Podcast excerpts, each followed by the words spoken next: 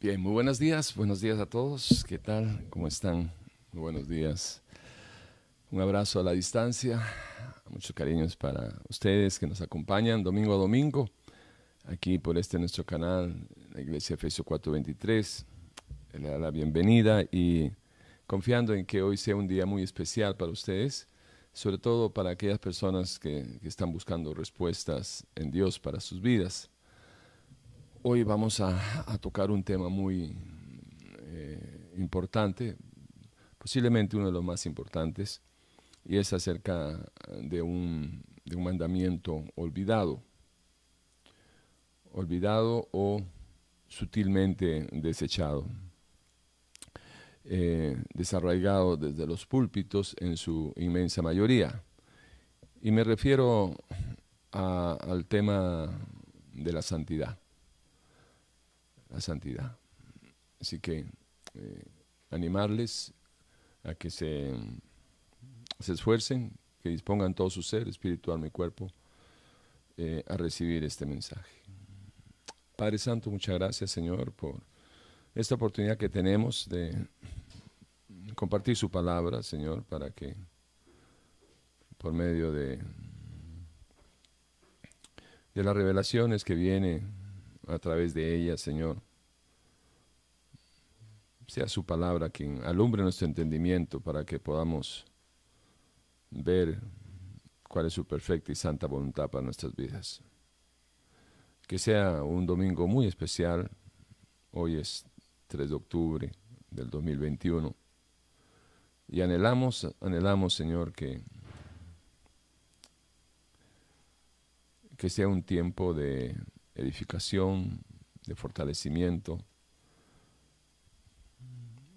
y de mucho crecimiento, Señor, de mucho crecimiento para aquellas personas que están anhelando el conocerlo para amarle, servirle y adorarle.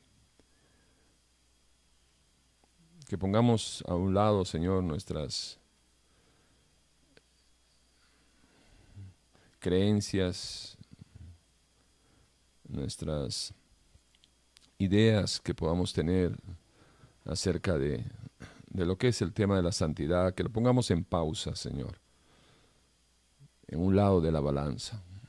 Y que escuchando este mensaje, esta enseñanza, podamos pesar cada uno lo que creíamos saber o lo que creemos saber y tomar la decisión de aferrarse a lo que ya sabe o desechar lo que de información había recibido y que hoy puede, puede usted comparar a la luz de la palabra qué es y qué no es la santa voluntad de Dios para su pueblo, para sus hijos.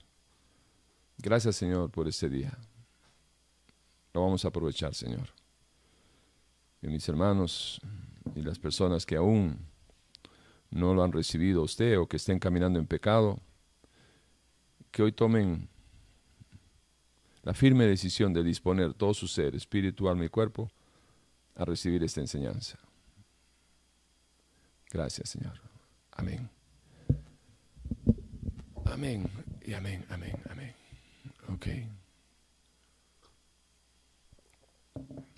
Bien. Bueno.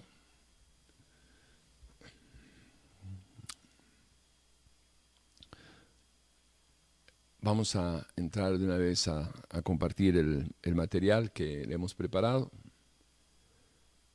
y esperando que cada uno de ustedes haga su parte. En cuanto a Dios, sabemos de que Él, no tiene ningún problema. Siempre está dispuesto a, bendecir, siempre está dispuesto a edificarnos, pero depende de nosotros si es que tomamos la actitud correcta, la determinación acertada para prepararnos y recibir lo que viene de parte de Dios a través de su palabra. ¿Estamos, hermanos? Bien. Eh, qué lindo es, ah, eh, poder admirar la creación, eh, siempre y cuando cada criatura esté disfrutando del hábitat en el cual eh, fue creado, ¿no? por ejemplo, ver a los delfines saltando en el mar o a los leones en la selva, ni qué decir ver un quetzal en, un bosque nuboso. Son, espectáculos eh, bellos, preciosos, y que son un refrigerio para, nuestra, para nuestra mente al admirar la belleza de la naturaleza, de la creación de Dios y, sus diferentes ecosistemas y toda la vida que, se desarrolla ahí en medio de,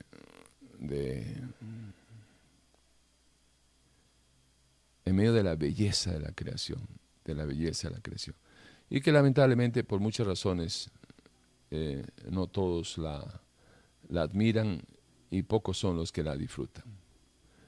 Pero la sociedad a lo largo de su historia se está deshumanizando y ciertamente va en caída libre y, esta humanidad al ir perdiendo todo el sentido real de, su identidad por negarse a, reconocer su origen, ya casi no percibe lo bello de la creación por el simple hecho entendible que es el, no aceptar, no aceptar al Dios que los ha creado. Eso lo explicaría el por qué eh, las cosas antinaturales son vistas y aceptadas en estos tiempos como si fuera lo más natural del mundo. Por ejemplo, me refiero a que se pagan costosas entradas para ir a un, a un zoológico, a ver a un león encerrado en una jaula, ver los monos comiendo popcorns que los niñitos les están dando y, metidos en una jaula de dos por cuatro. Y, bueno, y, ni qué decirles de los delfines, de las orcas, que están en acuarios tremendos, famosos como SeaWorld allá en San Diego y, qué sé yo.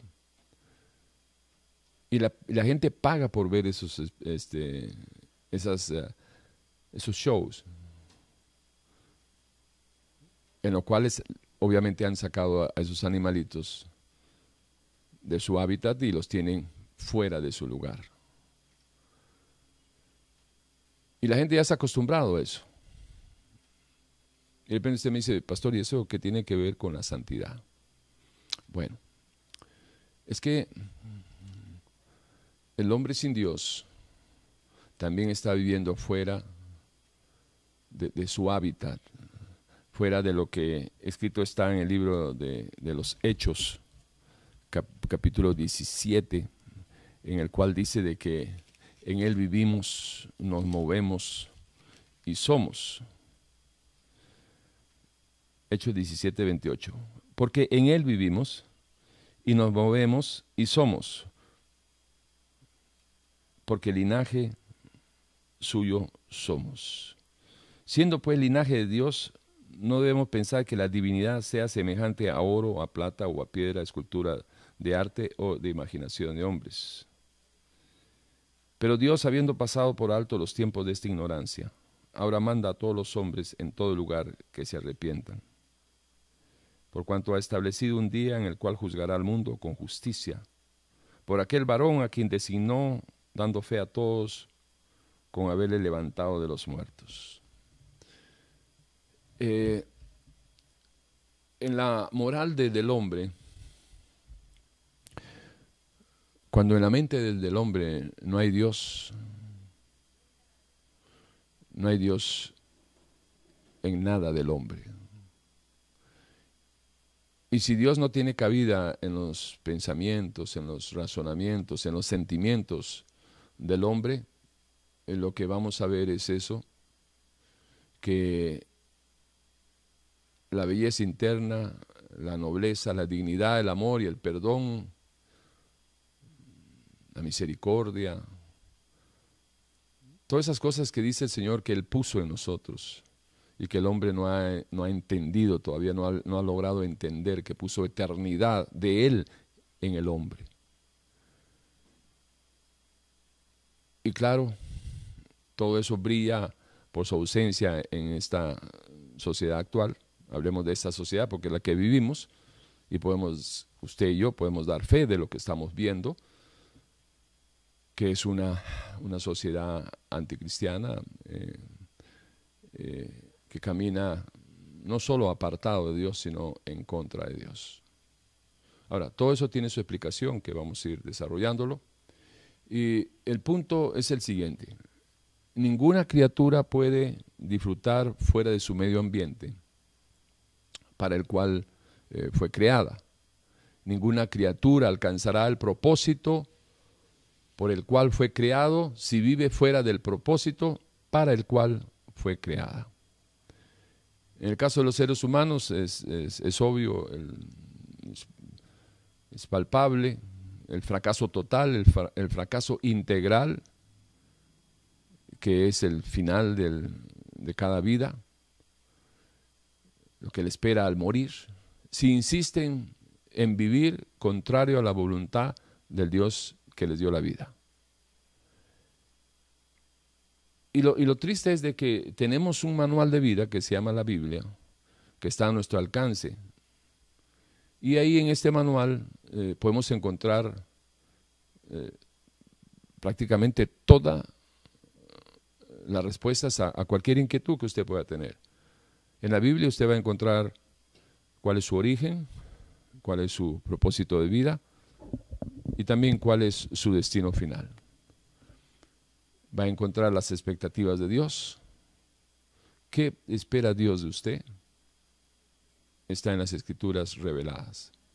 ¿Qué puede realmente usted esperar de Dios y qué debe de hacer para recibir lo que Dios quiera darle en medio de sus promesas?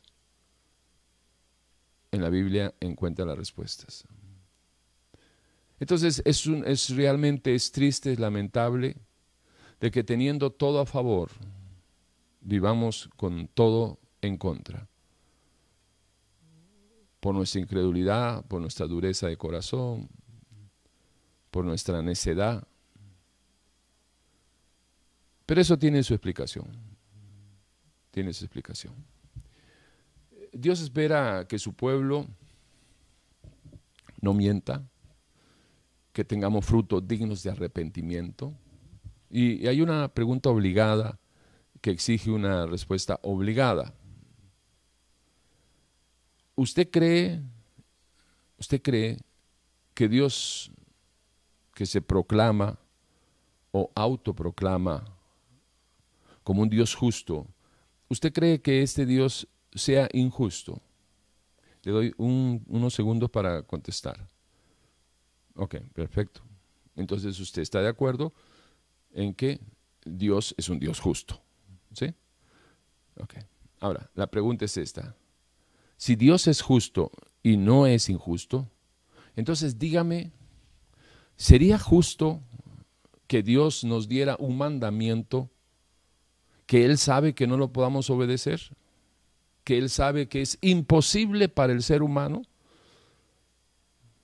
¿Que no hay forma de que, de que una persona alcance que una persona logre cumplir un mandamiento que Dios da?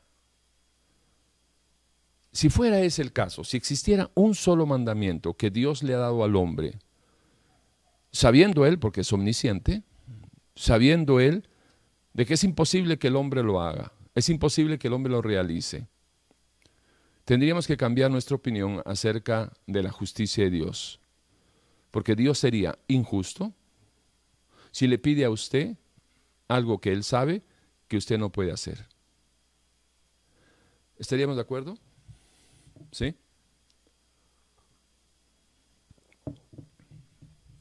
Entonces, una pregunta muy generalizada, porque es muy generalizado eh, las reacciones en ese sentido. ¿Cómo acepta usted, que, quisiera hacerlo un poquito personal, ¿no? ¿Cómo acepta usted, abro paréntesis, cómo acepta la gente? El 90% de los creyentes, ¿cómo es que aceptan un mensaje y cómo lo acepta usted? Un mensaje en el cual se deseche la opción real de vivir en santidad. Usted acaba de decir que Dios es justo. Eso es lo que usted cree. Bueno, ese mismo Dios justo, si Él pone, si Él nos da un mandamiento que no sea posible, que sea literalmente imposible para el hombre, dejaría de ser justo. Ahora, como usted dijo que Dios es justo, entonces la pregunta obligada es, si esa es mayoritariamente la opinión de la supuesta mayoría de los creyentes, ¿cómo es posible de que esa inmensa mayoría de los creyentes no busquen vivir en santidad y acepten los mensajes, todos somos pecadores? Y la santidad está en un listón demasiado alto para ser anhelada por la inmensa mayoría de la gente. Qué contradicción, ¿no? Por un lado aceptamos que Dios es justo y por otro lado, indirectamente estamos llamándolo injusto, si es que hay algo de realidad en nuestras opiniones, porque de repente dentro de la religiosidad es más comprensible, porque en la religión realmente Dios no existe, solo existe en la religión. Entonces, si, si venimos a la palabra, ¿qué podemos encontrar en la palabra? ¿Y qué podemos encontrar en los mensajes donde la santidad, mensajes acerca de la santidad, de la consagración, de vivir separado para Dios, brilla por su ausencia. Cuando las prioridades son otras, porque los intereses también son otros de los que lo predican. Pero vayamos a la escritura y, veamos qué dice Dios en relación a la santidad. Y esto va a ser la plataforma para eh, entrar a compartir eh, el tema de la santidad, o desarrollarlo, mejor dicho. Eclesiastés 3:11 dice, todo lo hizo hermoso en su tiempo y ha puesto eternidad en el corazón de ellos. Obviamente está hablando de Dios y del hombre sin que alcance el hombre a entender la obra que ha hecho Dios desde el principio hasta el fin. Eso tiene su explicación. Apartado de Dios, no podemos entender lo que Dios hace, lo que Dios hizo para el hombre. Es imposible. Esto no es para tratar de justificar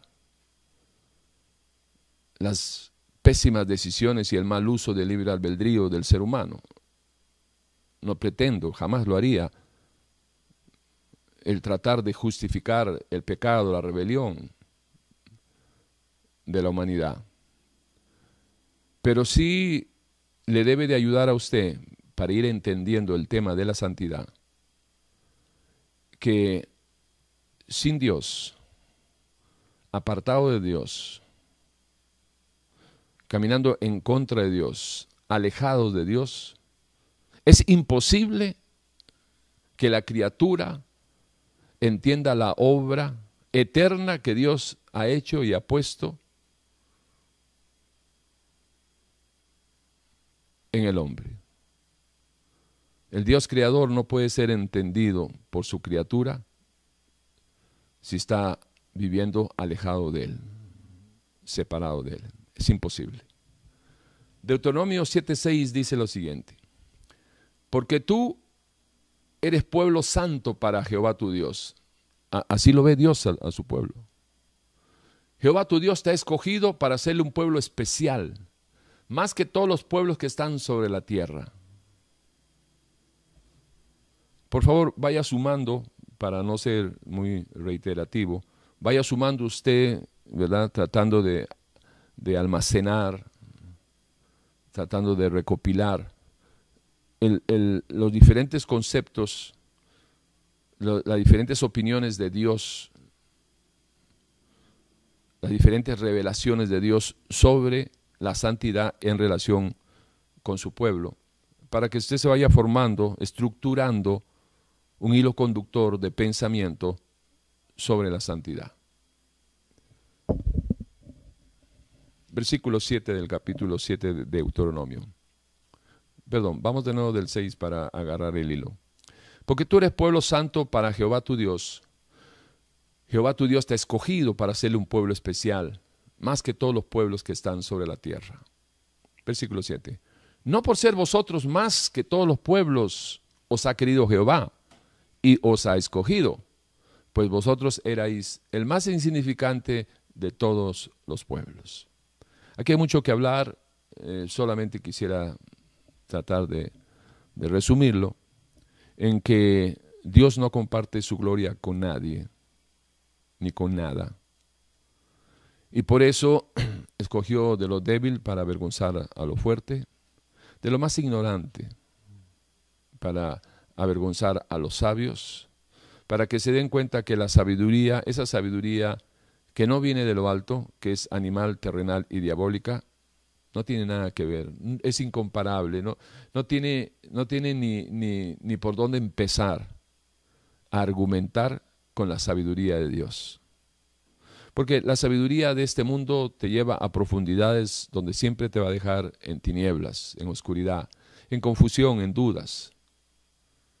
Pero la sabiduría de Dios te lleva tan alto, tan alto, que siempre alumbrará tu entendimiento. Porque el que necesite sabiduría, el que, el que entienda que necesita la sabiduría, dice el Señor en su palabra que se lo pida a Él. Y que el principio de esa sabiduría va a ser el no querer perderlo a Él cuando lo vayas conociendo a Él. En otras palabras bíblicas, el principio de la sabiduría es el temor de Dios. Pero no es miedo, no es terror, no es, no, es algo escalofriante, no. El, principio de la sabiduría es el temor de Dios, implica que es el, el fruto del conocimiento de la realidad de la persona de Dios, que no quieres perder esa relación una vez que la has encontrado. Por eso el temor a perder esa relación es el principio de la sabiduría. Levítico 11:44. Porque yo soy Jehová, vuestro Dios. Vosotros, por tanto, os santificaréis y seréis santos, porque yo soy santo. Aquí está la condición Aquí está la expectativa y aquí está la razón por la cual Dios espera que aquellos que decimos que somos su pueblo, seamos santos, por la sencilla razón que el Dios de ese pueblo, que Dios espera que sean santos, debe de entender que Dios es santo. Y por eso es de que el pueblo tiene que ser santo si se quiere relacionar con el Dios santo. No hay tal que usted en medio del pecado, usted clama a Dios, le pide a Dios, hacen ayuno, intercesión y todo. Sin santidad no hay relación con Dios. Importante entenderlo. Levítico 27. Santificados pues y sed santos porque yo Jehová soy vuestro Dios. Es decir, que nos consagremos para Él. Salmo 20, eh, el anterior era Levítico 27.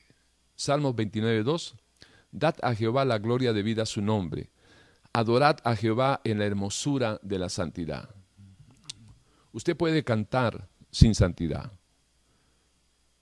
Canciones eh, muy, muy este, apacibles, muy, muy bonitas. Usted puede cantar sin santidad. Pero lo que no va a poder hacer es adorar sin santidad. Esto es vital que lo entiendan, sobre todo todas eh, aquellas personas que están participando en los grupos, que cantan y, supuestamente ministran la adoración en las iglesias. No necesitas estar consagrado para Dios, no necesitas, inclusive no necesitas tener una relación con Dios para cantarle. Pero para adorarle sí necesitas estar en santidad, consagrado, en una relación con el Espíritu de Dios. Isaías 35.8 dice, y habrá allí calzada y camino, y será llamado camino de santidad. No pasará inmundo por él, sino que él mismo estará con ellos. El que anduviere en este camino, por torpe que sea, no se extraviará, extraviará, perdón. El que camine en obediencia a la palabra de Dios puede ponerle la firma, puede estar seguro, puede estar tranquilo que esta revelación que Dios le dio al profeta Isaías es tan real como que usted me está escuchando y es tan real y es una verdad absoluta como el resto de la palabra desde Génesis 1.1 hasta Apocalipsis 22.21. Preste atención lo que Dios le garantiza a usted. Que cuando esté caminando usted con Él, cuando usted tenga su relación con Dios, ¿sí? Cuando usted ya, ya esté, usted, uh, uh, eh, eh, haya, cuando haya una fusión con Dios, ¿sí? Y esto no es para, para la eternidad y, y para el milenio ni nada, no, no, no, no. Si usted aquí no camina con Dios, allá no va a caminar con Dios. Entonces no espere, ah, bueno, pero es que esto es para allá, no es para acá. No es para esos tiempos, es para el tiempo de la eternidad, cuando ya estemos a su lado. No, no. El que no camina con Dios en lo temporal no lo va a hacer en la eternidad. Anótelo. Y habrá allí calzada y camino y será llamado camino de santidad. No pasará inmundo por él, sino que él mismo estará con ellos. El que anduviere en este camino, por torpe que sea, no se extraviará. Punto. No me interesa lo que digan la inmensa mayoría de los pastores y lo que digan la inmensa mayoría de, los superapóstoles y lo que crea la inmensa mayoría de los que van y escuchan a estos labios mentirosos. Cuando le suavizan la píldora y le allanan el camino con jabón y aceite, y cáscara de banano para que se vayan resbalados más fácil. En un camino que no va hacia arriba, que no es angosto, que es el camino de la obediencia, sino que es un camino ancho y espacioso, por el cual Dios no tiene nada que ver. Pero estos bandidos mercenarios de la palabra han entendido que si le dicen a la gente lo que la gente quiere escuchar, ahí los tendrán en la palma de la mano para manipularlos. Pero si le dicen a la gente lo que, lo que Dios quiere que ellos escuchen, si le dicen a la gente lo que la gente necesita escuchar, no lo que quieran escuchar, sino lo que necesitan escuchar, se les muere el negocio.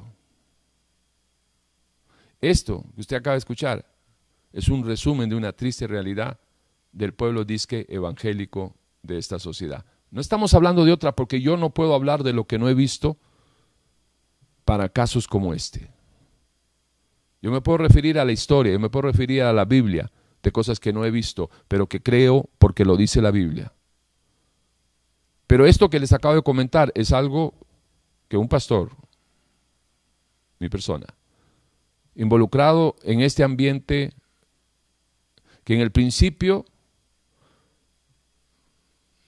en el principio, uno llega con todo ese, amor y las expectativas de, de, de, un, de un mundo cristiano, de un ambiente cristiano. Y lo que se encuentra, en lugar de andar por por, por, la, por las sendas de la verdad y, ver a ese pueblo eh, firmes en la verdad absoluta del Dios absoluto, lo que uno se encuentra, hablo por mí,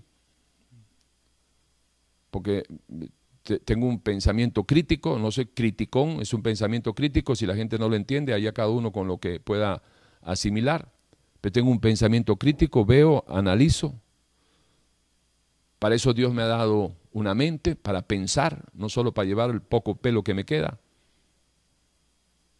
Y uno, si no quiere tapar el bosque con un dedo o el sol con un dedo,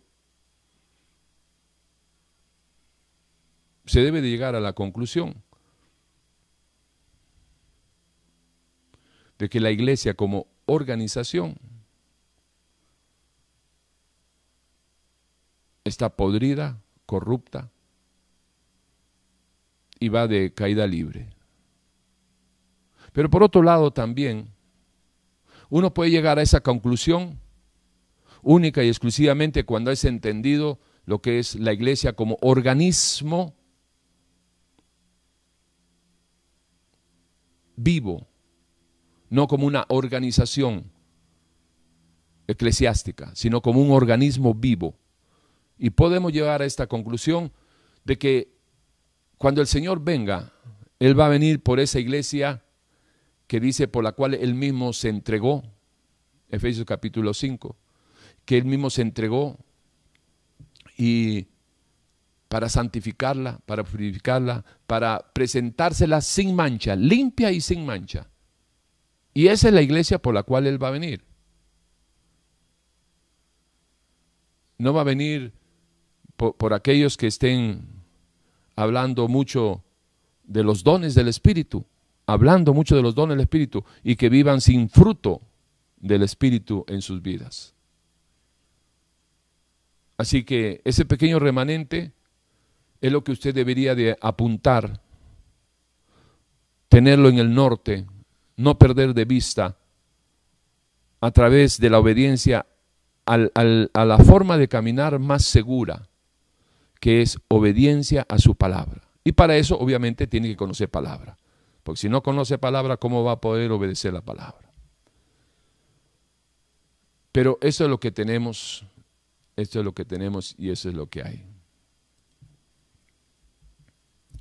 Isaías 57, 15 dice lo siguiente, porque así dijo el alto y sublime, el que habita la eternidad. Ojo, no quisiera pasar por alto esta frase el que habita, dice, porque así dijo el alto y sublime, ¿de quién está hablando? El Dios creador, el Dios eterno. El que habita la eternidad, el que le da cabida a la eternidad. O sea, Dios no habita en la eternidad, la eternidad habita en Dios. Esto es muy importante y es vital para que usted pueda ir actualizando su concepto de quién es Dios y la clase de Dios que tenemos, que es mucho más que lo que proyecta la religión, llámese católica o evangélica, de la que pueda proyectarle hombre alguno, llámese el cura, el papa, el pastor o el, el superapóstol pseudos, falsos eh, superapóstoles, o el profeta moderno. La proyección de cualquier hombre acerca de, de, la, de la magnificencia de Dios se pierde, se pierde, se pierde en lo infinito. Porque no podemos llegar a comprender como que la eternidad habite en el Dios eterno. O sea, para que vea usted, para que vea usted el principio de la eternidad, está en el Dios eterno. Antes de que existiera la eternidad, existió Dios. Y Dios le da pie. Dios es el punto de partida a esa eternidad. ¿Y usted se imagina eso? Yo no, yo no puedo imaginarme. O sea, yo lo que estoy razonando es a través de lo que leo ahí. Pero no me puedo ni imaginar el tamaño de Dios, la dimensión de Dios, la inmensidad de Dios, la eternidad de Dios. Si uno con esta mente finita y bien finita, ¿qué le vamos a llegar a semejante revelación que aparece en Isaías 57, 15? ¿Y entonces para qué sirve? Bueno, sirve para que veamos de que Dios no es ese juguetito, que Dios no está al alcance de un 911, que usted agarra y lo va a llamar y Dios sí, dame esto, ayúdame aquí, tráeme a mi marido, saca a mis hijos de la droga, eh, dame comida, dame trabajo, sáname. Todo es puro, give me, give me, give me. Todo es una pedidera. Estamos acostumbrados a, a pedirle, pedirle, pedirle como si fuera un mozo espiritual, un bombero divino un seguro social, el director de, de, la caja de costarricense de seguros aquí en Costa Rica. O un Dios paternalista que, que solamente da y da y da, alcahueteando a, sus hijos, a su, a su criatura, a su pueblo, que en su inmensa mayoría no quiere saber nada de él. ¿Cómo será la mente de, de, de la mayoría de Dios, de, las personas acerca del Dios? Que, lo llevan colgando en una crucecita, que lo llevan en una estampita. Puede ser por el lado de los católicos y por el lado del evangélico, como, como no han entendido lo que es el Dios santo, entonces no entienden todavía lo que es el pecado. Porque el pecado va a ser referenciado únicamente cuando usted entiende el tema de la santidad. Y por eso es que en pecado porque no entienden la profundidad del pecado, pretenden los evangélicos hablar con el Dios Santo, aquel que habita en la eternidad, el alto y sublime, en medio de su pecado, creen de que, porque van y se congregan en un lugar, o porque se salieron de la católica y se salieron de la idolatría de la católica, ahora ya están justificados por la fe y, se apropian de, ciertamente de, las revelaciones que hay en el libro de Romanos y, Gálatas y todo lo que Pablo recibió este, eh, eh, con, mayor eh, volumen que, los demás este, escritores acerca de la relación con el Espíritu Santo, acerca de la nueva criatura. Pero esto no es un asunto de leer porque de la misma manera que hemos sido, este, eh, que si vivimos con Él eh, y, padecemos con Él, juntamente con Él seremos vivificados. Yo leo eso y ya la gente se, ya, la gente por, por, esa, por esa lectura de, Romanos capítulo 8, ya creen que van a recibir lo que dice Romanos 8, ¿verdad? Hablando de, de, todo, de todo lo que dice en su relación con el Espíritu de Dios, y lo voy a recibir yo por, por leerlo. O segunda Corintios, eh, Corintios 5, 17, he aquí que todas las cosas son hechas nuevas y, lo viejo ya pasó. ¿Y, qué cosa creen? ¿Que por leer eh, segunda de Corintios 5, 17 ya todo va a haber pasado en mi vida? Hay un proceso. Hay un proceso de arrancar y sembrar, menguar para crecer. Pero todas esas, todas esas confusiones se dan porque hay una pésima imagen, si se puede usar esa palabra, mejor, mejor no la uso, la quito, me retracto, hay una pésima percepción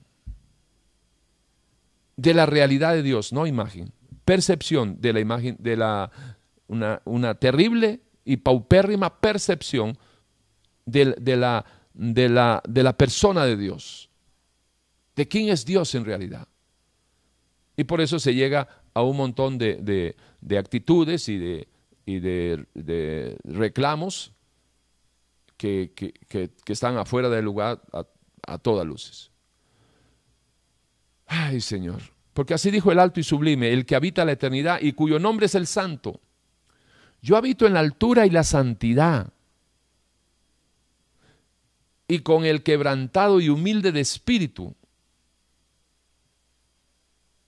Esto, esto, esto, es, esto es, bueno, todo es muy lindo en la palabra. Pero fíjese de que el Señor dice que Él habita en la altura y la santidad. ¿Ok? Una dimensión. Pero nos habla para que sepamos nosotros, que podamos entender de que Dios es un Dios relacional. Él nos ha creado, pero no nos ha abandonado. Él está a nuestro alcance si solamente creyéramos. Si solamente creyéramos, para el que cree, todo es posible. Y para el que cree de que Dios está a la puerta y tocando para que nosotros le abramos nuestro corazón, y que, porque esa puerta solo tiene una manera, tiene una manera de, de, abrirla y es por dentro, es decir, la decisión del hombre, de abrirle a Dios. Y dice Dios que Él entrará y se quedará y cenará con nosotros. Es decir, no va a llegar a comer un, cinco minutos y se va, sino que viene para quedarse.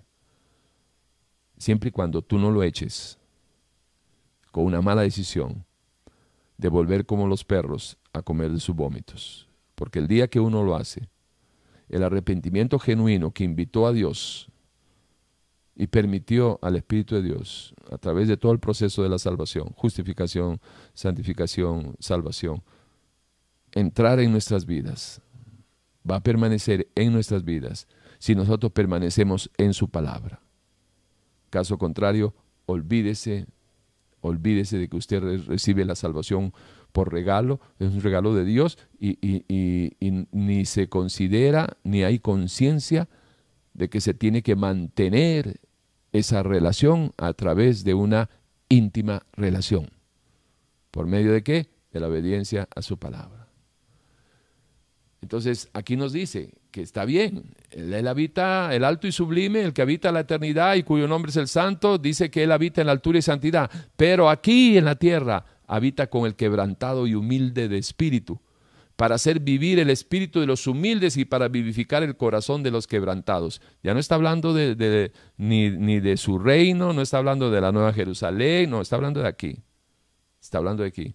Y fíjese qué, asombroso que eso lo dijo en el tiempo de Isaías, ¿no? Ese es, un par de requisitos que, inequívocos que nosotros debemos de, tener y desarrollar como fruto con nuestra relación con el Espíritu de Dios, Gálatas 5:22, eh, para ser candidatos con, para relacionarnos con el Dios Santo. Quebrantado, es decir, que sea, que sea genuino el arrepentimiento, y humilde de espíritu, reconociendo sus necesidades. Y tenemos la garantía de que Dios dice que Él va a venir y va a habitar con nosotros, con aquellos que lo hagan. ¿no? Primero de Tesalonicenses 4.1 en adelante dice, por lo demás, hermanos, os rogamos y exhortamos en el Señor Jesús que de la manera que aprendisteis de nosotros cómo os conviene conducirlos y agradar a Dios, así abundéis más y más porque ya sabéis qué instrucciones os dimos por el Señor Jesús, o sea, por voluntad de Dios. Eh, Esto, esto lo está hablando Pablo, y Pablo nunca conoció a Jesús. Lo que Pablo recibió fue revelación directamente del Cristo resucitado, de Jesucristo. Pues la voluntad de Dios es vuestra santificación, que os apartéis de fornicación Ok, si la voluntad de Dios es nuestra santificación, ¿por qué se predica tan poco acerca de la santificación? Explíqueme usted eso. ¿Y por qué las iglesias se llenan donde no se predique sobre santificación, sobre santidad, sobre pecado? Donde se predica estos temas, brilla por su ausencia la gente. Explíqueme eso. ¿Será que hay otro Dios que no es el Dios eh, justo? Y entonces se está desechando este mandamiento, un mandamiento olvidado, desechado, consciente o inconscientemente, ha sido desarraigado de los púlpitos. Pero ¿por qué donde se predica santidad la gente se duerme o se va? ¿Y por qué donde se predica acerca de cuentos, chistes y, anécdotas y, y, Jesucito sana salva y Dios te quiere bendecido, prosperado en victoria, se llenan las iglesias? Bueno, todo eso tiene explicación. Le voy a dar una nada más. porque no, no vamos a regresar por aquí. Es que dice Dios que los que son de Él, Juan 8:47, los que son de Dios oyen su voz. Los que no son de Dios no oyen su voz. Usted eche para su saco. Porque ya sabéis qué instrucciones os dimos por el Señor Jesús. Pues la voluntad de Dios es vuestra santificación, que os apartéis de fornicación, que cada uno de vosotros sepa tener su propia esposa en santidad y honor, no en pasión de concupiscencia como los gentiles que no conocen a Dios, que ninguno agravie ni engañe en nada a su hermano, porque el Señor es vengador de todo esto. Así que lo que lo están haciendo, espérese nomás. Como ya os hemos dicho y, eh, dicho y testificado, pues no nos ha llamado Dios a inmundicia, sino a santificación. Así que el que desecha esto, o sea, la santificación o esos mandamientos, no desecha a hombres, sino a Dios que también nos dio su Espíritu, su Espíritu Santo. O sea, este es el estilo de vida que Dios espera y es muy claro. Según de Corintios 7.1, así que hermanos, puesto que tenemos tales promesas, limpiémonos de toda contaminación de carne y de espíritu, perfeccionando la santidad en el temor de Dios. Okay. Si aquí no le dice a usted o no lo puede percibir, de que lo que Dios está diciendo es que usted tiene que hacer algo con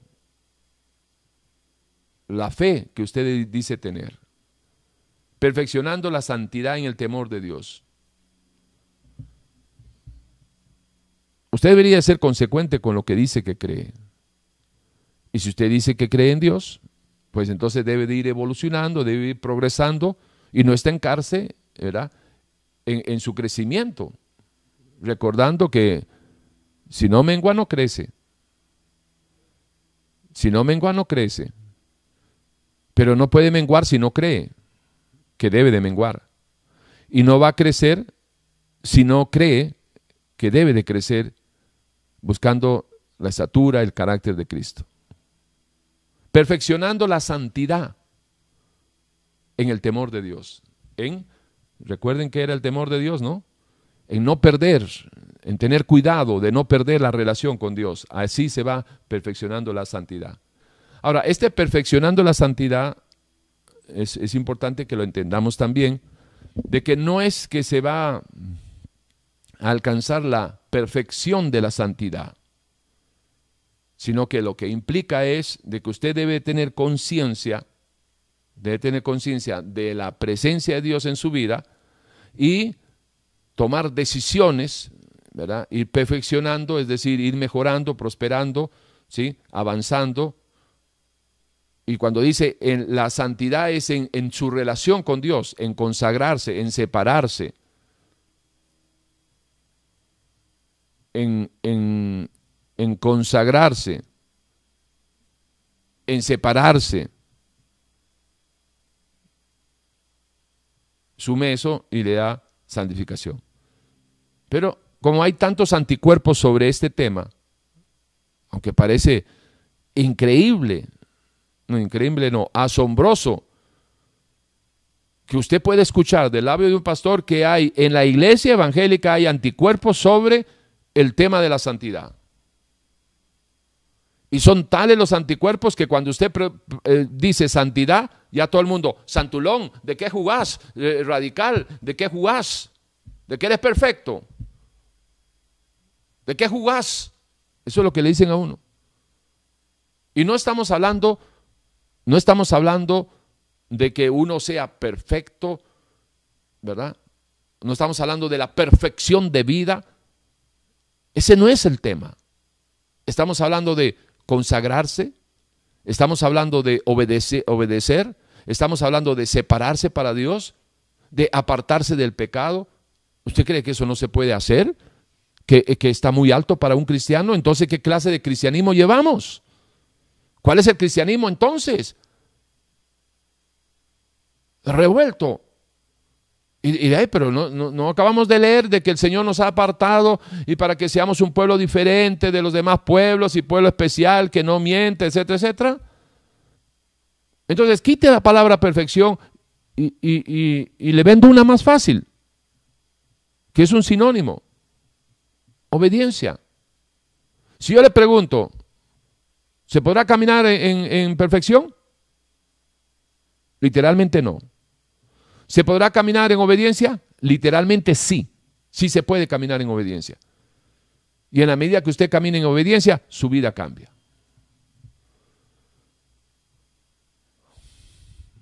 Primero Pedro 1.13. Por tanto, ceñid los lomos de vuestro entendimiento, sed sobrios y esperad por completo en la gracia que se os traerá cuando Jesucristo sea manifestado.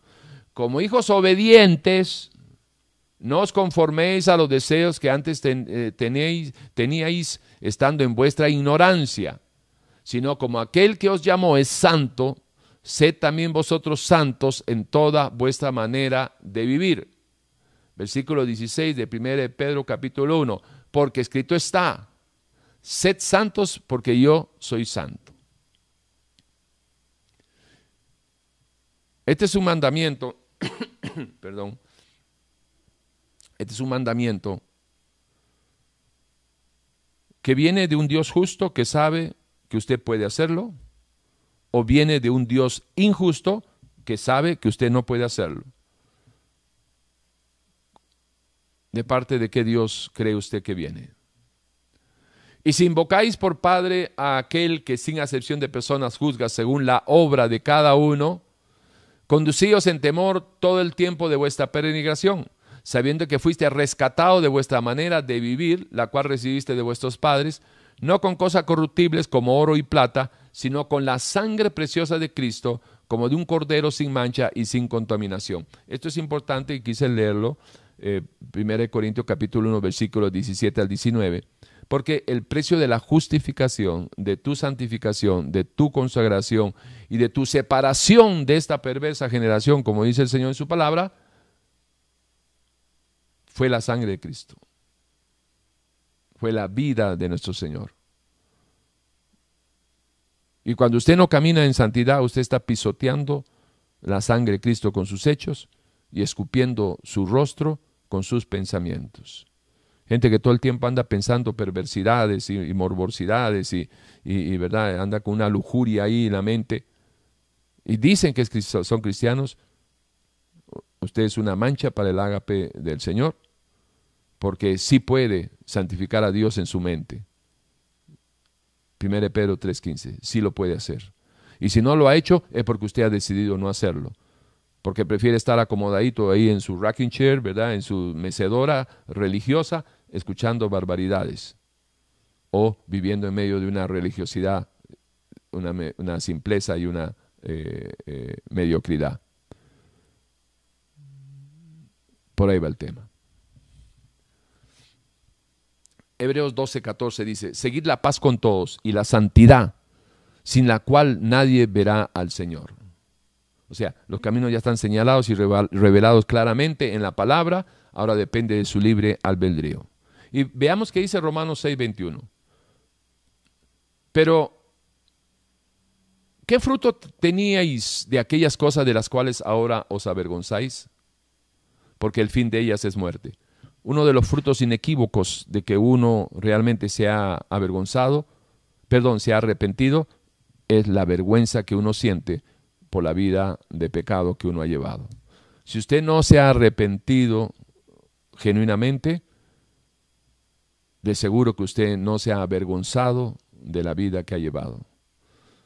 Es normal que uno escuche a, muchos artistas famosos que cuando le preguntan sobre el tema eh, de, de que si se arrepienten de algo, no, yo nunca me arrepiento de nada de lo que he hecho, yo no me arrepiento, todos dicen lo mismo.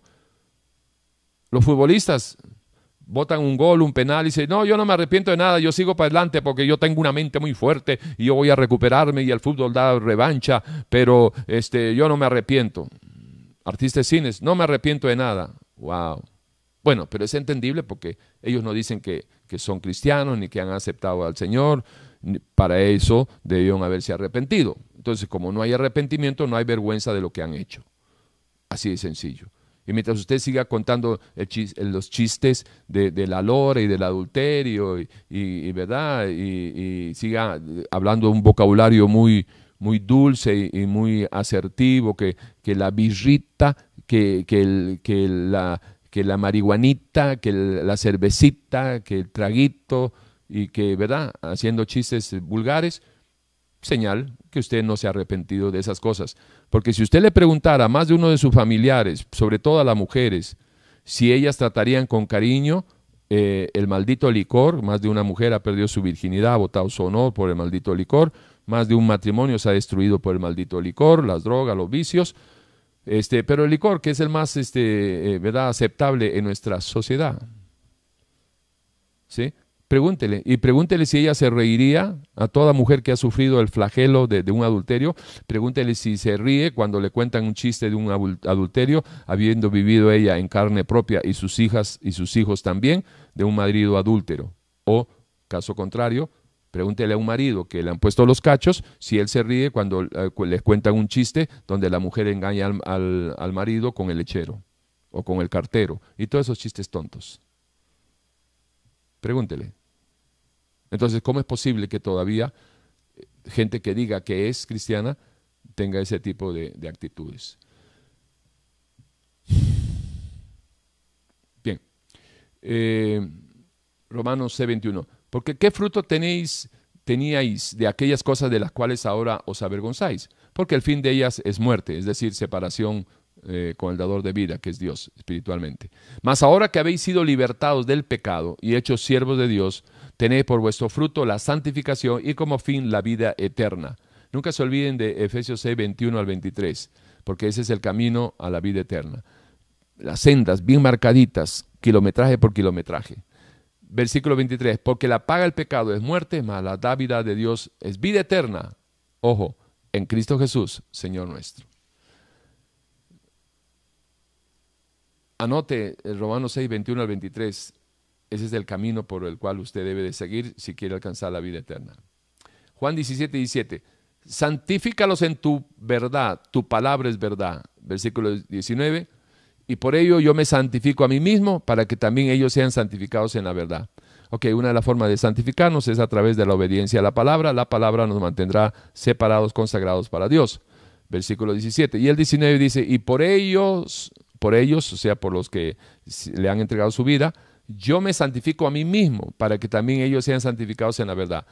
Cuando leemos, porque es Jesús quien está hablando, nuestro Señor, cuando Él dice, y por ellos yo me santifico a mí mismo, en el caso del Señor no es aplicable santificarse en el sentido de purificación o justificación, sino que es en el sentido de aislarse, es en el sentido de apartarse, de entrar en privacidad eh, eh, con el Padre.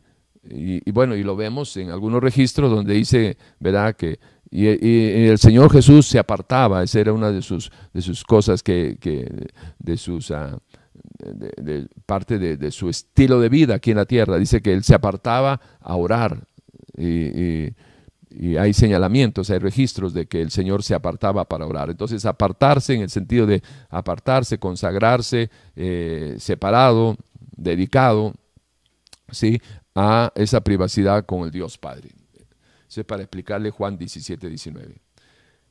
Eh, Efesios 5:25 habla que a fin de presentársela, eh, perdón, maridos amad a vuestras mujeres así como Cristo amó a la iglesia y se entregó a sí mismo por ella, para santificarla, para separarla, consagrarla, habiéndola purificado en el lavamiento del agua por la palabra, es un simbolismo del, del agua con la palabra, a fin de presentársela a sí mismo, una iglesia gloriosa que no tuviese mancha, ni arruga, ni cosa semejante, sino que fuese santa y sin mancha. Escúchenme, queridos hermanos, hermanas, amigos, amigas, enemigos y enemigas. Gnósticos y agnósticos, ateos y pseudoateos. Escuchen si Dios realmente existe, si, Dios no es una religión y realmente existe, Él viene por una iglesia gloriosa, que no tuviese mancha ni arruga, ni cosa semejante, sino que fuese santa y sin mancha. ¿Ok? Y Él mismo, Jesucristo, se entregó por esta iglesia que que él fundó y amó y se entregó a sí mismo para santificarla, para santificarla, habiéndola purificado. Esta es la expectativa que usted debe tener para su encuentro personal con Dios, si es que se muere antes, lo más posible que así sea, antes de su regreso, o para aquellos que le toquen estar en el glorioso regreso de nuestro Señor. Y en las nubes Él va a recoger esta iglesia, una iglesia gloriosa, sin mancha, santa y sin mancha. Me, gustaría decir esto y de una vez, ¡pum!, apagar ya la, la transmisión para que le quede de impacto, ¿no? Pero no, no sería lo correcto. Pero mire, escúcheme bien. No importa si no ha escuchado nada y, está usted viendo televisión por, con un lado o hablando por teléfono y, mientras escucha un mensaje tan importante que puede cambiar su destino final. Pero solo escúcheme esto y después ya se puede ir donde le dé la gana. Escúcheme esto. Si usted no está caminando conscientemente, si usted no está caminando conscientemente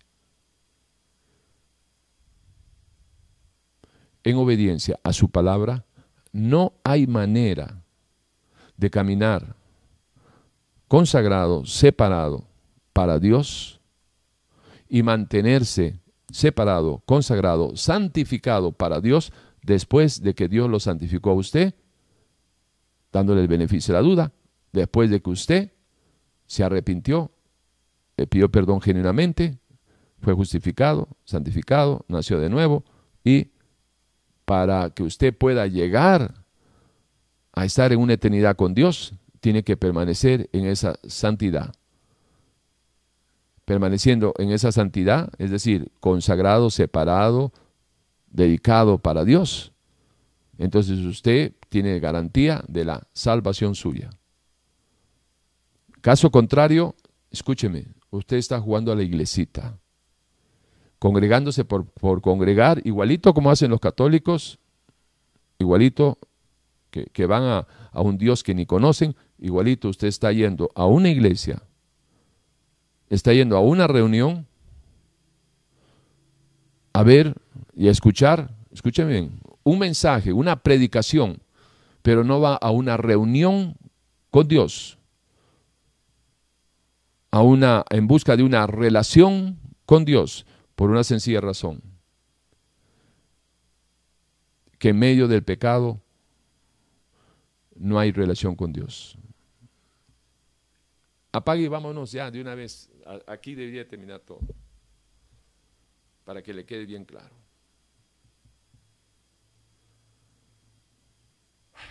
Para que le quede bien claro. Esta es la expectativa de Dios para su regreso.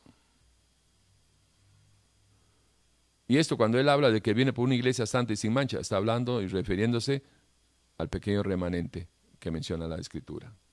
1 Pedro 1:29. Mas vosotros sois linaje escogido, real sacerdocio, nación santa, pueblo adquirido por Dios. ¿Para qué? Para jugar a la iglesita, para decir que son. Fíjese para qué, según Dios para que anunciéis, la, anunciéis las virtudes de aquel que os llamó de las tinieblas a su luz admirable. Es imposible que si usted no está caminando en santidad, consagrado, separado, dedicado para Dios, por, escuchen bien, por la decisión suya, después que Dios lo ha santificado, usted tiene que decidir permanecer separado, consagrado para Dios. Y es imposible que usted pueda anunciar las virtudes de aquel que usted no conoce, porque no lo puede conocer si no se relaciona en pecado. Vosotros que en otro tiempo no erais pueblo, pero que ahora sois pueblo de Dios, que en otro tiempo no habéis alcanzado misericordia, pero ahora habéis alcanzado misericordia, amados, yo ruego como a extranjeros y peregrinos que os abstengáis de los deseos carnales que batallan contra el alma. Esto es importante entenderlo. Ve, hermanitos, eh, yo podré ser muchas cosas de lo que visiblemente eh, manifiesto, ¿verdad? Mi forma de ser y, todo el asunto. Obviamente, si usted no, nunca me ha conocido, nunca nos hemos relacionado, pues no conoce la otra parte, ¿no? eh, no soy tan ogro como parece y todo el asunto. Lo que pasa es que no juego con las cosas de Dios, ¿no? Y como no juego con las cosas de Dios, no vengo aquí a entretenerlos. Vengo aquí ni a decirles lo que ustedes quieren escuchar. No me interesa. No me interesa llenarle los oídos y decirle qué bueno es usted y que saque el campeón que hay en usted. Eso se lo dejamos para otras personas que quieren estar en gracia con usted por algunos intereses. A mí lo que me interesa es su alma. Yo soy pro alma. Maricela también camina en esa misma línea. Nosotros somos pro alma. Es más, no somos ni pro familia en primera instancia. En primera instancia somos pro alma. Porque yo nunca le voy a recomendar a una mujer que permanezca con un hombre que la maltrata, que adultera, eh, que la trata muy mal y que aquí calla, que yo nunca le voy a recomendar que salve su matrimonio a costa de irse casada al infierno. Yo le voy a recomendar que escape por su vida, que entienda que su cuerpito es templo del Espíritu y que debe de honrar a Dios antes que a un hombre y que eh, vale muchísimo más, es incomparable una eternidad con Dios, si aquí en lo temporal lo honramos, a pasar una eternidad sin Dios, porque preferimos honrar al hombre o a la mujer.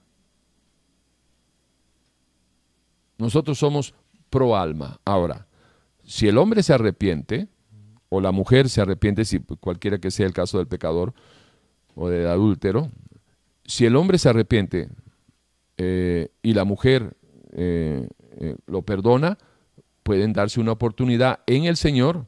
Y conocemos muchos casos que Dios ha restaurado parejas que ya estaban literalmente muertas por el pecado del adulterio. Pero para eso se tiene que dar una restauración individual. El pecador, el victimario y la víctima. Si los dos trabajan juntos en el Señor, hay poder en Dios para restaurar matrimonios. Pero si el hombre no quiere, yo no le puedo recomendar a la mujer que siga ahí orando 10, 20 años más, porque esa no es nuestra línea. Nuestra línea es pro alma. Mejor divorciada en el cielo que casada en el infierno, resumido en dos platos. ¿Sí? Ahora, eso obviamente eh, no es muy popular. Y más de un religioso está pegando brincos ahí. Claro, porque usted no está aguantando ni compartiendo las babas de otras, entonces usted está pegando el brinco que no, que aquí, que allá, y que no, que el matrimonio para siempre. Sí, el matrimonio para siempre mientras Dios esté ahí. Pero cuando Dios ya no está, hay que considerar las opciones para salvar el alma por encima de, salvar un, un matrimonio que a todas luces está muerto a consecuencia del pecado, porque la paga del pecado es muerte. ¿Ok? Entonces, dicho eso, espero que, ustedes puedan entender nuestra posición y que eh, es bíblica, eh, porque la, voluntad de Dios es que nadie se pierda y que todos vengan al conocimiento de, la verdad. ¿Y cómo van a venir al conocimiento de la verdad si le digo la mentira que quieren escuchar y no la verdad que deben de escuchar? Ok, avancemos. Hebreos 12, 11 dice, porque el que santifica y los que son santificados de uno son todos, por lo cual no se avergüenza de llamarlos hermanos. Está hablando de nuestro Señor Jesucristo, que Él dice que Él no se avergüenza de llamarlos hermanos. ¿A quiénes? A los que honran al Padre porque, y al Hijo, porque el que honra al Hijo honra al Padre. Y el que no honra al Hijo no honra al Padre. Y si usted no camina honrando, este, y como dice el Señor en su palabra, primera de Juan 2.6, que el que dice que permanece en Jesús debe de andar como él anduvo. Eso me está hablando de santidad, eso me está hablando de santificación, me está hablando de consagración, me está hablando de, dedicación y me está hablando de adoración, servicio y todos los frutos que hay cuando uno camina en obediencia a la palabra. La semilla de la obediencia a la palabra de hecho, es la puerta de todas las bendiciones. Cuando usted viene al libro de Deuteronomio capítulo 28, usted se encuentra de que la puerta de la, entrada segura a, recibir las bendiciones de Dios es a través de la puerta de la obediencia. Si tú oyes mis estatutos y los pones en obra, por obra, bendito serás por obedecer. Bendita tu entrada, tu salida, etcétera, etcétera. Y la puerta se cierra como de hierro y bronce cuando eh, la desobediencia es la decisión del hombre. Y el versículo 14 dice, y maldito serás si oyes mis estatutos, conoces mis leyes y no las obedeces, maldito serás. Maldita será tu entrada, tu salida y todo el asunto. Entonces encontramos, son las 11 y 10 y media, una hora, una hora y 40, vamos bien. Eh, entonces nos encontramos que este es el mandamiento olvidado o desechado, eh, según 1 Pedro 1.15 y 16 sino que aquel que os llamó santo, sed también vosotros santos en vuestra manera de vivir, en toda vuestra manera de vivir. Versículo 16, porque escrito está, sed santos porque yo soy santo. Ok, ahora, hasta aquí yo espero que bíblicamente, este es un mensaje, es una enseñanza, eh, o sea, bíblica, ¿no? Ok, estructurada bíblicamente. Ahora bien, ojo aquí. Yo espero que usted vaya o haya ido hasta el momento, o lo haya hecho, de que ha ido poniendo cimiento sobre cimiento y ya tenga usted una forma, una estructura acerca de lo que piensa Dios sobre la santidad y sobre la santidad del pueblo, qué es lo que espera Dios, qué es lo que piensa Dios, y espero que usted esté un poquito más claro. Porque este, este, tipo de enseñanza pues no se escucha mucho. Entonces, he hecho algunos apuntes eh, que quiero compartirles, pensamientos, razonamientos, obviamente vienen de la palabra, y que eh, quiero compartirle con ustedes. Fíjese que la santidad no es el anhelo principal de la mayoría de los creyentes. Y, vamos a ponerle el apellido, ¿no? Para que nos ubiquemos, porque de repente usted generaliza y nos perdemos en, la ambigüedad. Pero la santidad no es, el, no es el anhelo principal de la mayoría de los creyentes evangélicos. Quisiera omitir, si me lo permiten, y si no también, eh, la, palabra o, el concepto cristiano, ¿sí? Porque si un cristiano es cristiano, eh, la santidad es su principal anhelo. Entonces, quedémonos en creyentes evangélicos. Ahí ah, eh, es un paraguas que cubre a todos.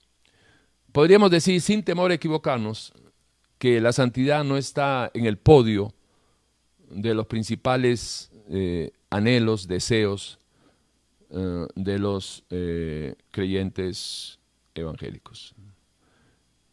Por lo general, en estos tiempos, encabeza la lista de las prioridades temas como la prosperidad y la expectativa de un bienestar general, personal y familiar,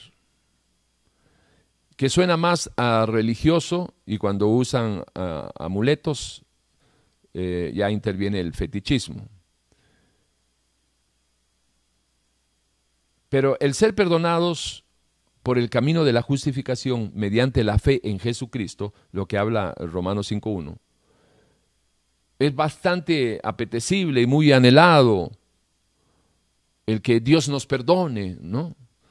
Por, el, tema de la mala conciencia, de lo que las barbaridades que uno ha hecho. Y sí, es, eh, si, si, me presentan a mí la, la opción, al igual que a usted, de que hay un Dios que te ofrece que si tú crees en Él vas a ser justificado, perdonado tus, todas tus barbaridades, pues suena atractivo, ¿no? Entonces eso es muy deseable y muy apetecible. Pero no es así el anhelo de vivir en santidad de estos mismos que han recibido la justificación por la fe en Jesucristo. Pareciera que, que hasta ahí llegó, ya están conformes con que han sido justificados, ya han sido perdonados y más si escuchan eh, o son parte de, las doctrinas de la predestinación o si son parte de la doctrina de la salvación no se pierde, pues obviamente hasta ahí llegué. Nadie les está diciendo, ah, bueno, ahora puedes vivir en pecado. No, no, no vengan a mí con ese cuento. Porque obviamente no se lo dicen así, no se lo tiran en la cara. Pero sutilmente es que hay que entender cómo funciona la mente. ¿Sí? A la mente no, no, hay que decirle muchas cosas para que ella reaccione, solamente inducirla a pensar, que esa es una maquinación y es un arte de los manipuladores. Te llevan, te llevan, te llevan y, te van diciendo cosas que te hacen pensar y razonar de una manera que ellos quieren que usted piense y razone. ¿Ok? Ahora, no podemos profundizar en eso porque este, nos quedamos aquí todo el día. Pero entienda que eso es una realidad. Y la, inducción, la inducirle a la gente a pensar y a razonar de una manera, eso es así. Usted escucha una, una, una, un anuncio, ¿sí? Y, cuando se da cuenta, lo escucha dos veces, tres veces, cuatro veces, por ejemplo, de, una bebida ahí, eh, digamos el nombre para que, para que nos quedemos bien claros, tanta vez la, propaganda acerca de la Coca-Cola, que usted lleva, llega con su hijito a, una, a un restaurante y le dice al chiquito, si, si, es que usted comete la equivocación de decirle que él escoja, ¿qué quiere tomar, mi amor? ¿Qué cree que va a pedir? Coca-Cola. ¿Por qué? Porque ya está programado. Bueno, así es las cosas. Bien, ese era un sencillo ejemplo nada más. Eh, la prosperidad, la expectativa, un, bienestar general, ¿verdad? ¿Sí? Que, Dios nos arregle todos los problemas, eh, tanto personal como familiar, eso es lo más eh, atrayente. El ser perdonados por el camino de la justificación mediante la fe en Jesucristo sí es apetecible. No así el anhelo de vivir en santidad y consagrados para el Dios que nos justificó, santificó y consagró para que seamos su pueblo, el nuestro Dios. Y Él, nuestro Dios. Eso, eso no se ve. El cristianismo moderno se basa más en recibir que en dar. Es decir, recibir de Dios es lo que se basa más en recibir de Dios que en darle a Dios. Es, obvio, es, es, muy palpable eh, la poca reciprocidad que hay entre la criatura con su Dios creador. Por medio de las revelaciones que encontramos en la Biblia, podemos saber que Dios espera de nosotros. De igual modo, podemos esperar, podemos esperar nosotros, podemos saber nosotros qué podemos esperar de Dios. Recordándolo algo muy importante, que en Dios todas sus promesas están condicionadas a la obediencia a su palabra. Dios espera que su pueblo no mienta, que tengamos frutos dignos de arrepentimiento. Por eso, la pregunta obligada que les hice al principio era de que si Dios era justo, no iba a pedirnos algo que fuera imposible de cumplir. Ahora bien, si hasta aquí estuviéramos de acuerdo,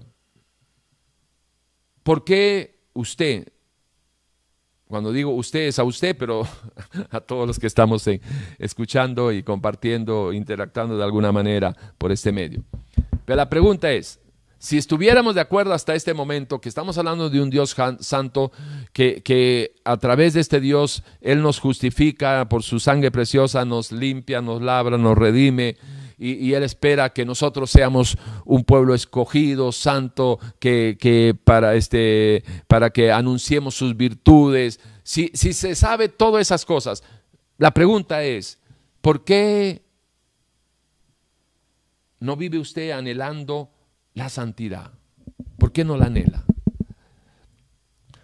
¿Por qué no se consagra para Dios? De repente usted dice, es que, no, ¿verdad? Es que no, no se puede ser santo. Santo solo Dios. No hay perfección, como me, puso un angelito en, uno de los mensajes anteriores.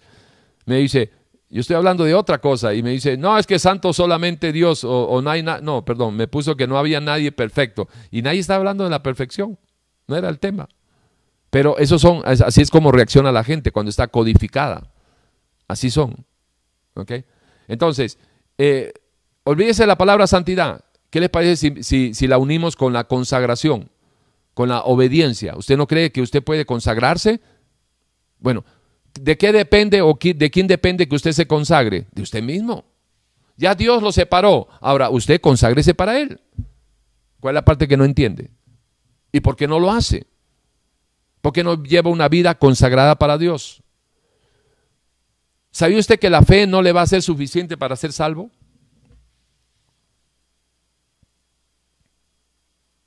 La fe no le va a ser suficiente para ser salvo.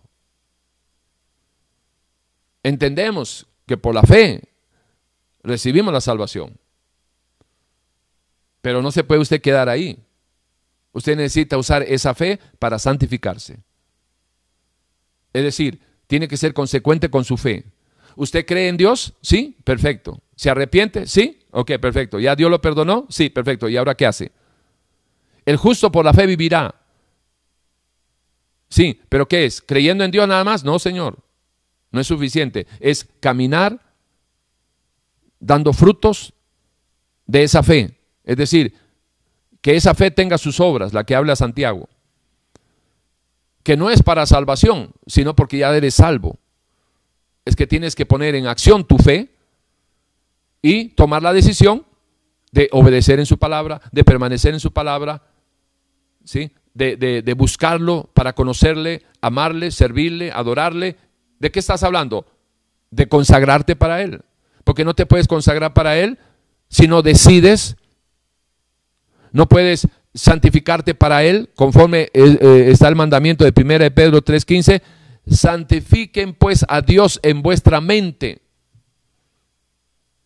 Entonces, ¿cuál es tu fe si no quieres obedecer la palabra en nada? Solamente te quedas en que, sí, yo, yo, yo sé que Jesucito sana y salva, y de ahí no pasas. Esa fe no te va a ayudar, no te va a servir para alcanzar la salvación. Porque para alcanzar la salvación, tú vas creyendo y haciendo, creyendo y viviendo, creyendo y viviendo, creyendo y viviendo, y ahí vas, como si fuera el tren de tu vida. Creyendo, viviendo, creyendo y viviendo, creyendo, viviendo, creyendo, viviendo. Pero aquel que dice, ah, sí, yo sí creo en Dios. Y sí, hasta los demonios creen, dice Santiago. Y tiemblan. Hay más de uno que dice que cree y ni tiembla y no se ha consagrado. Si no te has consagrado, ¿cómo te vas a mantener en la fe de que, de que Dios es quien dice que es? ¿Se dan cuenta? ¿Se dan cuenta la importancia de ser consecuentes con la fe? Sin fe es imposible agradar a Dios, estamos de acuerdo. Pero sin santidad nadie verá a Dios. Entonces, ¿qué quieres? ¿Agradarle a Dios y no verlo? No, yo prefiero verlo. Pero para verlo yo tengo que agradarle. Entonces ahí me doy cuenta que tengo que aplicar mi fe para santificarme, porque sin santidad nadie verá a Dios. ¿La vio? Ok, eso es. ¿Y ahí, y ahí qué pasa? Se destruye la terrible y, y horrible y maldita religiosidad. La palabra maldición a más de uno, ¿verdad? Como que le retumba en sus sensibles oídos religiosos. Pero para que sepa, la bendición es fruto de la presencia de Dios. La maldición es fruto de la ausencia de Dios. La bendición es fruto, de la obediencia que garantiza su presencia. La maldición es fruto de la desobediencia que te garantiza, conforme dice Dios, la ausencia de Dios. Entonces, la maldita religión es hablar de un Dios que no está presente, hablar de un Dios que no conoces, hablar de un Dios que no existe, y por eso es maldita religión. ¿Por qué? Porque estás hablando de, de, algo, de un credo donde Dios no está, donde Dios no tiene nada que ver. La religión no tiene que ver nada con Dios. El cristianismo no es una religión, el cristianismo es una relación. Pero claro, si usted tiene 40 años, 50 años, está escuchando religiosidades, vengo yo y le digo, apártese de la maldita religión a través de la obediencia entrando en una relación. Le huele el empaque el cerebro. Pero no es culpa de uno. Solo los ríos no, no, se devuelven y solo los necios no recapacitan. Piense, analice. Dios le ha dado a usted la capacidad de pensar, eh, razonar y decidir libremente. Pero recuerde que ese mismo Dios que le da a usted la capacidad para pensar, razonar y decidir libremente, lo va a hacer a usted responsable sobre lo que usted piensa, razona y decide libremente. Usted no va a poder echarle la culpa al pastor ni al cura. Es usted quien tiene la responsabilidad, así como usted es el que piensa y decide cuando hace cosas malas. Usted también es el que el responsable y va a, va a causar con las consecuencias o los frutos para bien o para mal, de lo que usted piense, razone y decida libremente. No hay quite. La ignorancia no bendice ni justifica, mucho menos la religiosidad. ¿Ok? La fe sin obras es muerta. A eso se debe aplicar en primera instancia esto de que la fe sin santificación, pura religión. Entonces, este, vamos a, compartir un poco de, estos, eh, de, de, este tema. Vamos bien con las 12. Algunas pinceladas para un mejor entender.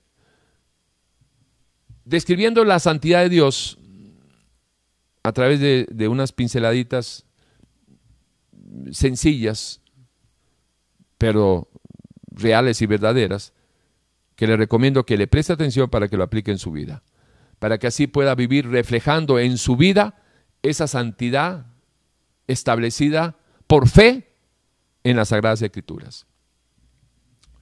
Preguntas que le van a ayudar a usted a ubicarse y a tener un mejor panorama. ¿Cuál es el origen de la santidad? Bueno, el origen de la santidad es la persona del santo y eterno Dios creador. Él es quien dice, sean santos porque yo soy santo.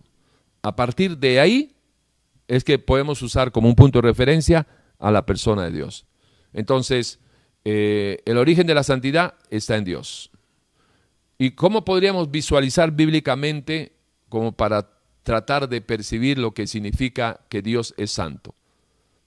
Que Dios es santo, bíblicamente podríamos eh, decir, de que Él es el creador de todo, de toda la creación visible e invisible, pero Él está separado de toda la creación, de toda la creación, Él está separado de toda la, eh, de, la, de toda la, la creación. Y por eso es de que permanece eternamente puro, porque no se contamina con nada de lo que se ha contaminado la creación a consecuencia del pecado. Separado absolutamente totalmente, eternamente, de cualquier impureza, separado de todo. ¿Sí? ¿Ok? Entonces, cuando entendemos eso, de lo que, de lo que, de lo que significa la santidad de Dios, o de lo que, eh, eh, o sea, con nuestra mente finita, una, una descripción, no es una definición, es una descripción, porque no le podemos llegar a una definición.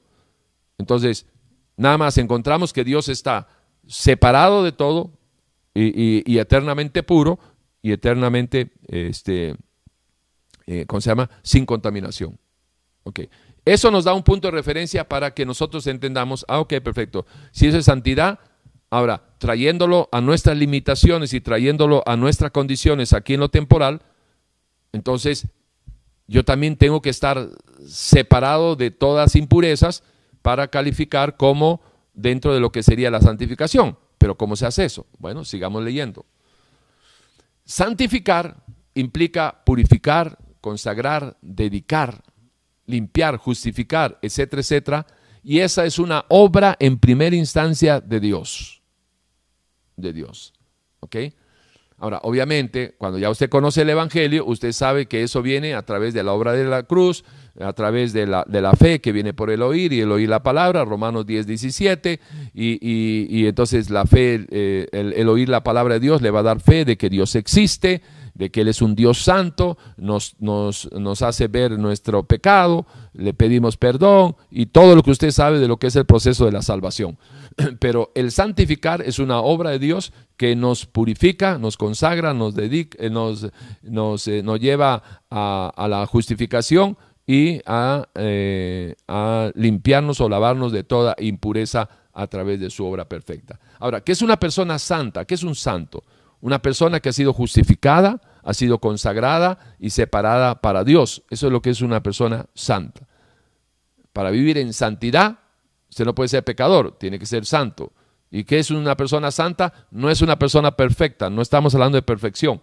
Estamos hablando de una persona que ha sido justificada, consagrada, separada para Dios y que permanece en esa condición de santo o de santidad a través de la obediencia a su palabra. ¿Dónde se origina la santidad del cristiano. Bueno, obviamente, en primera instancia, hay que aclararlo, en la santidad de Dios, en la mente de Dios. Pero lo recibimos nosotros por el Evangelio de Jesucristo, ¿sí? en todo lo que eh, está revelado, que es eh, la obra perfecta de la cruz, su muerte y su resurrección. Ojo, el Evangelio de Jesucristo hace visible la realidad del pecado. Solo entonces podemos proceder a un genuino y real arrepentimiento para luego ir descubriendo las profundidades y consecuencias reales del pecado. Y eso es en medio de un proceso entre la nueva criatura y el Espíritu de Dios. ¿Cuál es la relación de la justificación y la santidad y la salvación? Porque hay, una fusión que usted debe de, y un proceso que usted debe conocerlo. Bueno, eh, ¿cuál es la relación? O sea, ¿qué es lo que une la justificación o relaciona la justificación, la santidad y la salvación? Bueno, lo que nos liga o lo que los, los liga es la fe. Mientras usted crea en lo que dice el Evangelio de Jesucristo, Romanos 5.1 va a ser una realidad en su vida, usted va a ser justificado. Luego, si usted cree lo que dice, por eso es que lo que nos liga con la justificación, santidad y salvación es lo que escrito está, lo que creemos de la palabra, que somos justificados por arrepentirnos. Y de ahí el Señor, que Él es quien nos santifica. Ya te hemos dado todos los versículos al inicio. Y a la hora de santificarnos nos salva de esta perversa generación.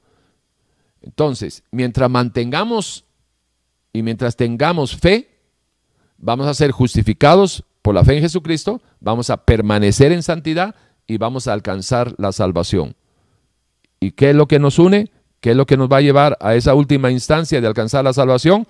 Permanecer en santidad. ¿Y cómo iniciamos nuestro camino en santidad? Luego de haber sido justificados por la sangre de Cristo, por la fe en el Evangelio de Jesucristo. ¿Cuál es la participación de la nueva criatura en aras de cumplir este mandamiento de ser santos porque Él es santos? Bueno, hay que, hay que entender que eh, cuando uno se arrepiente y nace de nuevo, esta nueva criatura tiene que entrar en un proceso que está establecido en Efesios 4, 22, 23 y 24, para que habiendo ya sido justificado y santificado, tome la decisión, la nueva criatura, de consagrarse, separarse, santificarse para Dios que lo justificó y lo santificó en primera instancia. Esto le recomendaría que cuando tenga su tiempo vuelva a escuchar todo, ¿verdad? Este, este mensaje, eh, porque si ya usted está familiarizado con, el tema de la nueva criatura y el viejo hombre, la justificación, salvación, etcétera, etcétera, esto le ayuda a aclararlo. Pero si usted nunca ha escuchado o no domina, o ha escuchado pero no domina el tema, pues se le está haciendo un arroz con mango del cual yo no soy culpable. Porque esto es algo que usted debe de, saber. No es que tiene, debe de saber. Y por favor, no, se fije en, la voz ni, ni, en la cara que pongo, porque aquí no estoy para enamorar a nadie, estamos para compartir la palabra. Así que no me haga pucheros. Ahora, ¿cómo se puede vivir en santidad? Y no me diga narcisista tampoco. Estoy cansado que me digan narcisista. Narigón se lo acepto, narcisista no. ¿Cómo se puede vivir en santidad? Escudriñando y viviendo lo que se va conociendo de Jesús por medio de lo establecido en Juan 5:39. Escudriñar las escrituras porque a usted le parece que ahí está la vida eterna y ellas son las que dan testimonio de mí. La única manera de poder vivir en santidad es si entendemos y tenemos conciencia de su presencia y a través de la relación con el Espíritu de Dios y la nueva criatura, el Espíritu de Dios toma de Jesús y se lo hace saber a la nueva criatura. Y ahí empieza a cambiar las cosas y, este estilo de vida de santidad que Dios espera se va haciendo una realidad. El camino más seguro para andar en santidad está en las, sendas, en las sendas de la obediencia a la palabra de Dios. Efesios 1:17 dice, para que Dios, para que el Dios de nuestro Señor Jesucristo, el Padre de gloria, os dé espíritu de sabiduría y de revelación en el conocimiento de Él, alumbrando los ojos de vuestro entendimiento para que sepáis cuál es la esperanza a que Él os ha llamado y cuál es la riqueza de la gloria de su herencia en los santos. La santidad de la nueva criatura se da en lo íntimo. ¿sí? Y la santidad del templo de su espíritu se da en lo público, en lo visible. Y esto es muy importante entenderlo porque 1 Tesalonicenses 5:23 dice que el Dios de paz os santifique por, por completo todo vuestro ser, espíritu, alma y cuerpo. Entonces no hay tal que yo diga de que eh, soy una persona, sobre todo las mujeres, que, hay algunas que no han entendido todavía, de que su cuerpito, ¿sí? No es, un, no es una, una pieza de, museo de exhibición, ¿sí? Sino que es templo de su espíritu, dentro del espíritu, templo del Espíritu Santo.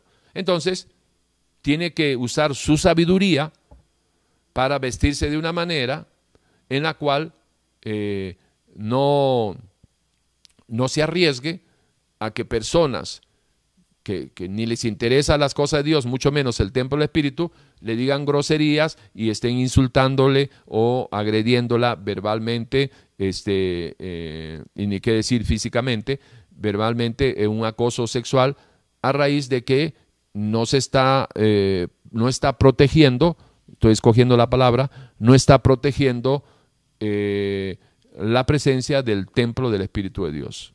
Eso es un trabajo suyo, ¿sí? Eh, que es muy importante que, lo entienda. Y la, santidad de la nueva criatura eh, lo encontramos en Efesios, que es en lo íntimo. La otra es la santidad del templo de su espíritu, que es el cuerpo. Pero Efesios 4:24 4, dice, y vestido del nuevo hombre, creado según Dios en la justicia y santidad de la verdad. Ese es un proceso que se inicia por fe para alcanzar la justificación, ir en el proceso de la salvación, la cual la mantenemos por fe en obediencia. Es una decisión personal en uso de nuestro libre albedrío. Decidir santificar a Dios en nuestra mente, eso en nuestro, en nuestro interior, es lo que eh, dice 1 Pedro 3:15. Santifiquen a Dios el Señor en vuestros corazones. Y solo cuando tomemos la decisión de santificar a Dios perdón, lo puse con D minúscula, vamos a corregirlo de una vez. A Dios el Señor en nuestra mente iremos visualizando la verdadera profundidad y crueldad del pecado y sus consecuencias. Eh, lo del cuerpo es un proceso que se inicia en lo interno y se hará visible en lo externo, es decir, de lo íntimo y privado entre una nueva criatura y el Espíritu de Dios a la vista pública de la sociedad. Eh, resalte la importancia de permanecer, vamos bien, nos faltan 20 minutos, resalte la importancia de permanecer en la santidad que Dios espera de la nueva criatura. Bueno, eh, A, para mantener nuestra relación con el Dios Santo y nuestra salvación, porque si no caminamos en santidad, no va a haber relación con, el Espíritu de Dios, se va a ir y si se va el Espíritu Santo de Dios, no, no podemos ser salvos sin el Espíritu de Dios. B, sin santidad nadie verá a Dios. Eso es tan real como que sin fe es imposible agradar a Dios. C. Por la fe fuimos justificados, pero por andar en santidad es que veremos a Dios. Esto es vital que lo entendamos. Nadie verá a Dios por haber sido justificado. Le es necesario decidirse a permanecer en santidad y consagrado para Dios. Para entender lo que Dios llama pecado, primero debemos de obedecer eh, lo que dice Pedro, eh, eh, inspirado por el Espíritu de Dios en 1 Pedro 3.15. Ok. Eh, vamos a ver. Estábamos hablando con, con Maristela ahora temprano, eh, en que realmente uno no, sabe lo que hace. Cuando, uno es un hombre, una mujer sin Dios, uno no sabe, uno no entiende nada. Uno, uno es más bruto que, que, que la pared de enfrente. Pero así, terrible. Uno no sabe, no entiende absolutamente nada, nada, nada, nada, absolutamente nada. No sabemos la diferencia de lo que estamos haciendo cuando algo está mal o cuando algo es terrible o cuando algo es horroroso o cuando algo es infrahumano o cuando algo está deshumanizadamente eh, realizado. No entendemos absolutamente nada capaces de, dejar votar a la familia, capaces de traicionar, capaces de la crueldad más grandes a los seres que dices que queremos. Y eso lo ve usted, yo no estoy exagerando. Ahora, ¿cómo se podrá explicar eso? ¿Cómo es posible de que el hombre esté tan lleno de maldad? ¿Y qué, cuál es el remedio? Bueno, el pecado, que es una decisión personal, ¿sí? que el pecado, que es una decisión personal, no vamos a ahondar mucho en eso, porque lo que me interesa es dejar patentado, el, eh, establecido el principio. De los principios después salen las prédicas. El pecado, que es una decisión personal, eh, se lleva a cabo porque existe algo que Dios lo estableció como el principio de todo, de, eh, de todo pecado y es la incredulidad. Es decir, no creer lo que Dios dice nos va a llevar a vivir en contra de lo que Dios dice. ¿Ok? Ahora, por no creer en lo que Dios dice, nunca vamos a saber la realidad de lo que Dios dijo. ¿Ok? Ahora bien, cuando usted escucha la, la, la, ¿cómo se llama? Cuando usted escucha un mensaje de la palabra de Dios, y si usted empieza, por cualquier razón, comienza, empieza a creer lo que Dios dice, usted va a ir entendiendo lo que Dios dice. Y cuando va entendiendo lo que Dios dice, entonces usted se va, va a poder creer de que Dios es quien dice que Él es. Y entonces también usted va a creer, va a comenzar a creer que es verdad lo que Dios dice que nosotros somos. Y eso nos llega a ver a un Dios santo y a ubicarnos, identificarnos como personas rebeldes, insensatas, crueles, despiadadas, resumida, pecadores. Eso nos va a llevar, eso nos va a llevar a un arrepentimiento. Genuino arrepentimiento, genuino nuevo nacimiento. Escúcheme bien, genuino nuevo nacimiento. ¿Ok? Hasta ahí su vida no va a cambiar. ¿Por qué? Porque lo único que ha cambiado es su naturaleza. Lo que ha cambiado es su naturaleza y el reino donde usted vivía y donde yo viví 35 años, en un reino apartado de Dios, donde yo caminaba no solo sin Dios, sino en contra de Dios. Y cuando me arrepentí genuinamente, Dios me sacó de ese reino, cambiándome la naturaleza de mi ser y trascendí de lo que era una criatura pecadora a una nueva criatura en el reino de Dios. Ahora, esta nueva criatura necesita, indefectiblemente, necesita comenzar a alimentarse de los principios, de los pensamientos de Cristo, para que la nueva criatura se vaya formando cristianamente y ir desarrollando ese cristianismo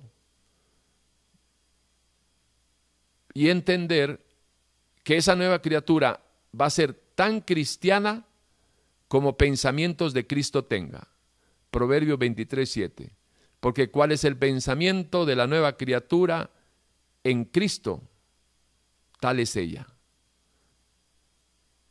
Yo soy tan cristiano como pensamiento de Cristo tenga usted es tan cristiana, tan cristiano como pensamiento de Cristo tenga. Lo demás, puro cuento chino. Aquí no hay algo que, es que yo siento, es que Dios me habla, es que yo creo, es que yo lo amo. ¿Y cómo lo va a amar si no lo conoce? ¿Cómo lo va a amar si no guarda su palabra? ¿Cómo va a guardar su palabra si no la conoce? ¿Cómo va a permanecer en él si no lo conoce? Si no guarda su palabra se da cuenta que es una relación y no es una religión. Entonces, ojo aquí, para poder aborrecer el pecado, tiene que, que, entender la magnitud del pecado. Pero eso no lo vas a conocer hasta que primero no camine en la santidad que Dios espera que nosotros caminemos. Solamente desde la tierra de la santidad Solamente desde la altura de la santidad usted puede ver lo bajo, sucio, denigrante, cruel, despiadado, brutal, etcétera, etcétera, que es el pecado. Pero si no caminas en santidad, tarde o temprano, escúcheme bien, por no renovar su mente, por no entrar en el proceso de Efesios 4, 22, 23 y 24, al no conocer la altura y la santidad, usted no va a diferenciar lo que es pecado y lo que es de Dios y lo que no es de Dios. Por eso es de que hay tanta gente de que todavía coquetea con el pecado porque no han entendido la profundidad del pecado porque no caminan en santidad. Si uno camina en santidad, uno va a empezar a amar la santidad, a adorar en la santidad, adora a Dios en la hermosura de su santidad.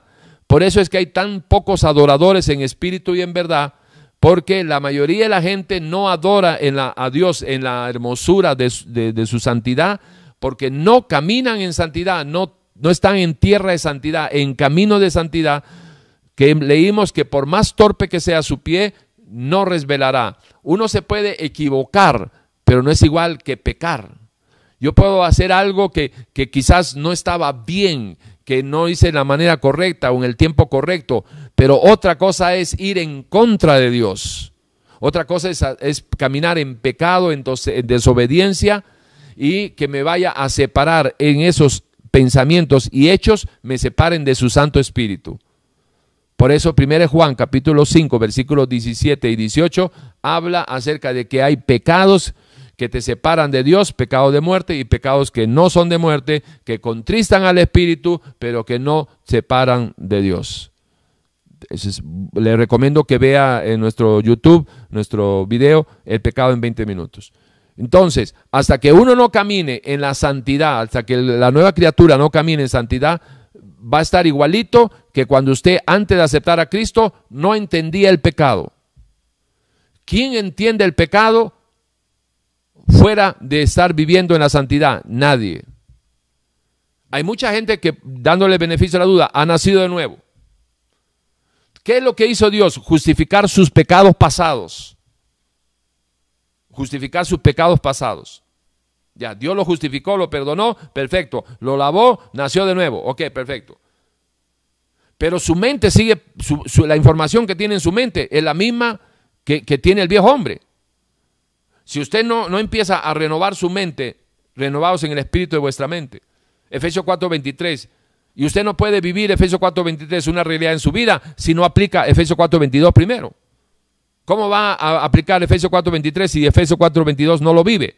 Y es despojándose del viejo hombre, el cual está viciado conforme a sus deseos engañosos. Entonces, ¿cómo te vas a despojar del pecado, de los deseos engañosos, cuando entiendas en la nueva criatura a base de los pensamientos del Señor? Lo que es de Dios y lo que no es de Dios. Cuando la nueva criatura entiende, entonces confronta al viejo hombre y va despojándose de lo que el viejo hombre pensaba que era y que obviamente no era. Que pensaba que era bueno, que, que estaba bien y que obviamente no era. Cuando tú lo pesas con la balanza, con la verdad absoluta del Dios absoluto, teniendo una mente santificada, separada, consagrada, alineada con Dios, entonces usted puede confrontar porque va entendiendo las profundidades del pecado. Ese es el punto. Ese es el punto. Bueno, eh, la santidad en la tierra de la perfección, aquí en la tierra, literalmente imposible. Eh, la consagración, la obediencia, ¿es posible? Si es posible. Obediencia a la palabra, si es posible. Usted puede decidirse consagrarse para el Señor, si es posible. Puede tratar de caminar en obediencia, si es posible. Buscar la perfección, literalmente imposible, no la busque. No busque la perfección, se va a hacer un religioso más. Busque en medio de la obediencia conocer y agradar y obedecer y servir y todo lo que le lleve la obediencia. La obediencia es, es la obediencia es la llave maestra, abre todas las puertas. Y sí se puede ser obediente.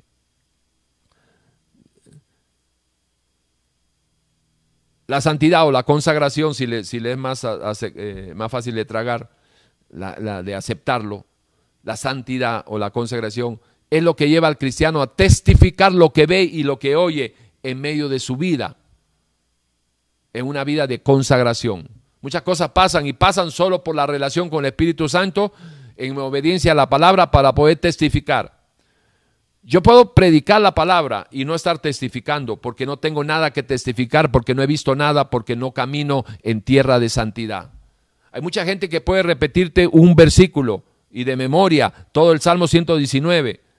Pero una cosa es hablar de Dios y otra cosa es porque está escrito y otra cosa es testificar con nuestra vida, con nuestro testimonio que nosotros somos lo que dice Dios que nosotros somos y que estamos caminando conforme a la obediencia que Dios espera para un pueblo que Dios ha justificado, santificado y este, consagrado. Juan 14, 15 al 21 dice, si me amas, guarda mis mandamientos. El que tiene mis mandamientos y lo guarda, ese es el que me ama. Y el que me ama será amado por mi Padre y yo lo amaré y me manifestaré a él. ¿Cómo vamos a amarlo si no estamos santificados? En pecado, por favor, ¿verdad? La, santidad se mantiene y fortalece al vivir en armonía la voluntad del Dios Santo. La verdadera consagración o santidad nos hace transparentes ante los ojos de moros y cristianos. En la tierra de la verdadera santidad, de la consagración, se ama lo que Dios, el Dios Santo, ama y se aborrece, se llega a aborrecer lo que el Dios Santo aborrece, porque caminando con Él, amando lo que Él ama, aborrecerás lo que Él aborrece. Pero eso se da solamente no cuando lees la palabra o estudias teología, sino cuando vives lo poco o mucho que conozcas. Por, el, camino se empieza a, a hacer más corto después del primer paso. Lo poco o mucho que usted conozca, si solamente obedece lo que sabe, eso lo va a empezar a llevar en el camino de la santidad. Y mientras más obedezca, más firme caminará usted en el camino de la santidad. Y por más torpe que usted sea, su pie no resbalará. Vamos a terminar aquí, dándole gracias al Señor. Eh, espero que usted se haya eh, mantenido firme y, haya aprovechado esta, este mensaje no estamos diciendo que es el mejor mensaje del mundo, pero sí le podemos garantizar de que no se escucha todos los días. De que no se escucha todos los días. Y, curiosamente, es bíblico. Entonces, ¿cómo es posible que no se escuche todos los días? Porque este mensaje no deja plata. Ese es el punto. Ese es el punto. Y la mayoría de la gente lo que predica es eh, lo que es pragmático. Si funciona y deja plata, ahí le damos. Si no funciona, mm, mm, no, eso no nos sirve. Pragmatismo no es igual que cristianismo. Considérelo seriamente. Pero usted lo que necesita es escuchar lo que Dios dice en su palabra, no lo que usted quiere escuchar. Si hoy usted ha entendido de que usted no está caminando en santidad y dice que es cristiano, arrepiéntase. Si usted no dice que es cristiano, obviamente usted sabe que usted camina en pecado. Arrepiéntase. Aproveche este tiempo, aproveche esta oportunidad. No sé cuántas más Dios le va a dar. Y no es por asustarlo, es una realidad. Un día usted se va a morir y yo también. Pero yo estoy listo. Y si usted no le ha entregado su vida al Señor y no está caminando en santidad, no está listo. Aproveche este tiempo. Ahí donde está, dígale, Dios, perdóname. Ciertamente, Señor, eh, no estoy en nada. No estoy en nada, Señor. Soy una religiosa, un religioso más, que hablo de ti, pero no puedo testificar porque hoy entendí, porque no estoy caminando ni viviendo en tierra de santidad. Arrepentido, hoy vengo a, a clamar por el perdón, Señor, de todos mis pecados, de los cuales yo renuncio a ellos. Señor, y que conforme a su palabra, a su Santo Espíritu, pueda venir en mí luego de que su preciosa sangre me haya lavado de estos pecados que de los cuales yo renuncio y me arrepiento de todo corazón. Gracias por esta oportunidad, Señor, la voy a aprovechar. Gracias por perdonarme. Usted sabe que lo hago sinceramente. Estoy arrepentido, avergonzado, Señor, de lo que he hecho con mi vida, con mi cuerpo, y no más. Hasta aquí llegué caminando no solo en contra suya, sino apartado de usted, Señor. Su Santo Espíritu haga en mí una nueva, crea en mí una nueva criatura en la santidad y en la verdad, para que yo lo pueda buscar a través de su palabra, para conocerle, amarle, servirle y adorarle. Señor, gracias por esta oportunidad. Amén, amén y amén. Y si usted es una persona cristiana, y ahí está, ahí está pateando balde, no peca, contrista al espíritu, sí, pero, pero, digamos por eso que le digo si es cristiano, ¿no? Porque no está eh, caminando en pecado. Pero decídase, tome la decisión de consagrarse para el Señor, de santificar en su mente a Dios. Tome esa decisión para que vea cómo le va a cambiar la vida. Y va a caminar esas sendas de revelación. La senda de santidad son caminos de revelación, de entendimiento, de cuál es la perfecta y santa voluntad de Dios. Anímese, va a ser la mejor decisión de su vida después de haberla aceptado hace no sé cuánto tiempo. Sin algo le podemos ayudar, 8842-2408. Ahí está nuestro eh, WhatsApp y también nuestro correo para que nos escriba.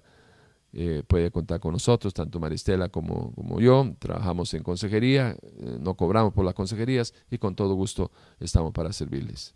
Queremos ser una sana alternativa a la luz de la palabra, para ayudarlos a caminar conforme al, al mandamiento de Dios que ha sido olvidado o desechado. Que seamos santos porque Dios es santo. Un abrazo, bendiciones. Cuídense mucho. Nos reencontramos hoy a las 8 de la noche, ¿sí? En Radio Urbano. Bendiciones.